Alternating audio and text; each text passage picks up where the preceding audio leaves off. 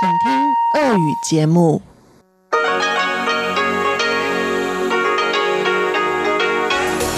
В эфире Международное радио Тайваня.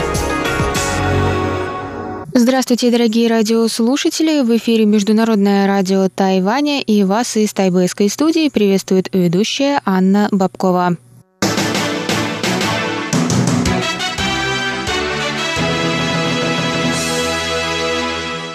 Сегодня четверг, 1 августа, и наша радиостанция отмечает 91-летие.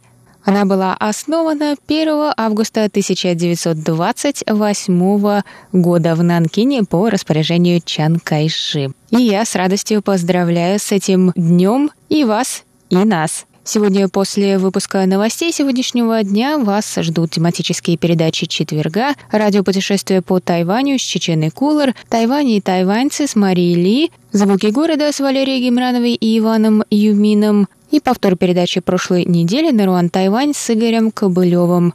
Я вам также напоминаю, что на частоте 5900 кГц мы вещаем полчаса, а на частоте 9590 кГц – один час.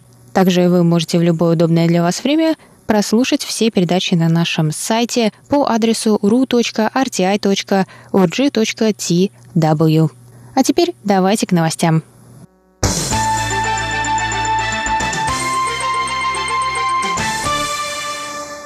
Представительство в Тайбэе Московско-Тайбэйской координационной комиссии сообщило 1 августа на своей странице в социальной сети Facebook, что накануне был побит годовой рекорд по количеству выданных виз посещающим Россию тайваньцам – 1 августа 21 тысячная виза была выдана студентке Тювей, которая планирует поехать в Россию для изучения русского языка.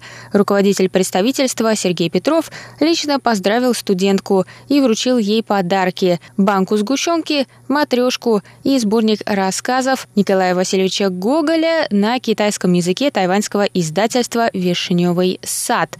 Интересно, что помимо традиционных э, направлений, как Москва, Питер, э, Суздаль, Владимир, тайваньские туристы ездят и в Мурманск, и в Сочи, и в Владивосток, и на Камчатку, и в Иркутск, чтобы посмотреть озеро Байкал, и другие российские города. Рассказал русской службе МРТ заведующий консульской секцией Сергей Чудодеев – он добавил, что с начала мая представительством выдается более пяти тысяч виз ежемесячно. Этот рекорд связывают как с возобновлением прямого авиасообщения между Россией и Тайванем, так и с целенаправленной работой представительства и туристической индустрии над продвижением российского туристического направления. Представительство надеется достичь отметки в 30 тысяч заявлений и сообщает, что юбилейного обладателя 30-тысячной визы также ждут сюрпризы.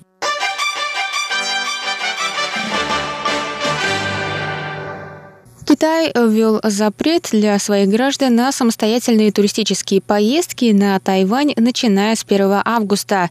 Тайбэй выразил сожаление по поводу использования Пекином туризма в качестве рычага политического давления. Подобные действия не способствуют установлению взаимопонимания между двумя берегами Тайваньского пролива, заявили в президентской канцелярии в среду.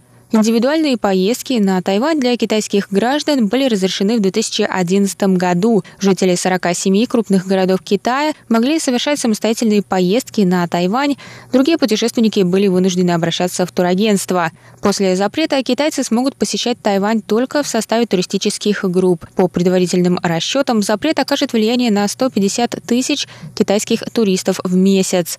Пресс-секретарь исполнительного юаня Колос Ютака сказала, что такими действиями Пекин пытается оказать давление на Тайвань, однако пострадают жители обеих сторон Тайваньского пролива. Президент Китайской республики Цай Инвэнь прокомментировала ситуацию 1 августа. 我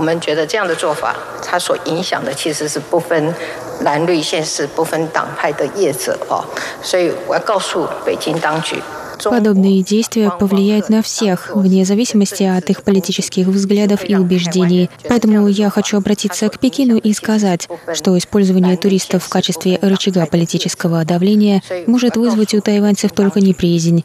Туризм не должен быть политизирован. Политизация туризма не может способствовать стабильному развитию.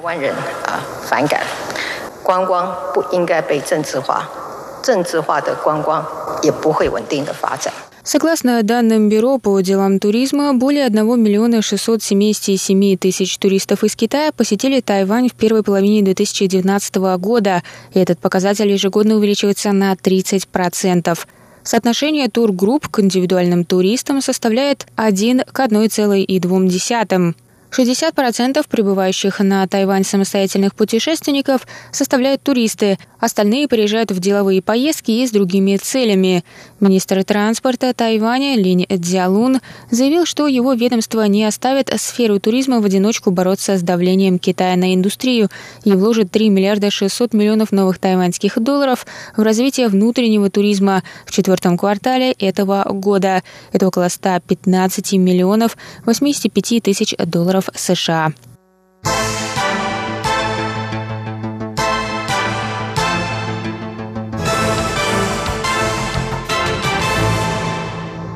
Экспресс-поезд «Тароко», специально украшенный иллюстрациями по мотивам истории коренных народов Тайваня, будет курсировать по маршруту Новый Тайбэй-Тайдун с 1 августа по 28 октября. Совместный проект Управления железных дорог Тайваня и Совета по делам коренных народов призван популяризировать культуру аборигенных народов острова и приурочен ко Дню коренных народов, который отмечается ежегодно 1 августа 2005 года. На восьми вагонах изображены иллюстрации легенд коренных народов, народов. На первом и последнем вагоне можно увидеть рисунки детей-аборигенов на тему разных изложений, легенды о нескольких солнцах и стрелках. Внутри поезд также специально декорирован соответственно тематике. На плакатах пассажиры могут увидеть QR-коды, которые можно отсканировать и попасть на онлайн-ресурсы для ознакомления с Днем коренных народов.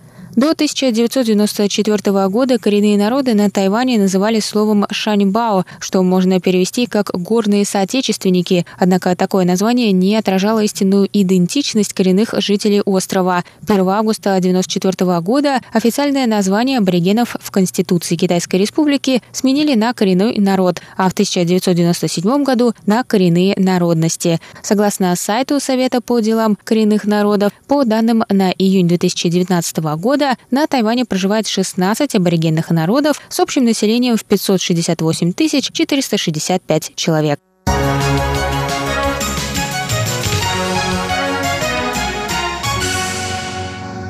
Это был выпуск новостей на волнах МРТ за четверг, 1 августа. Для вас его провела и подготовила ведущая русской службы Анна Бабкова. А на этом я с вами прощаюсь, дорогие друзья. Далее в эфире тематические передачи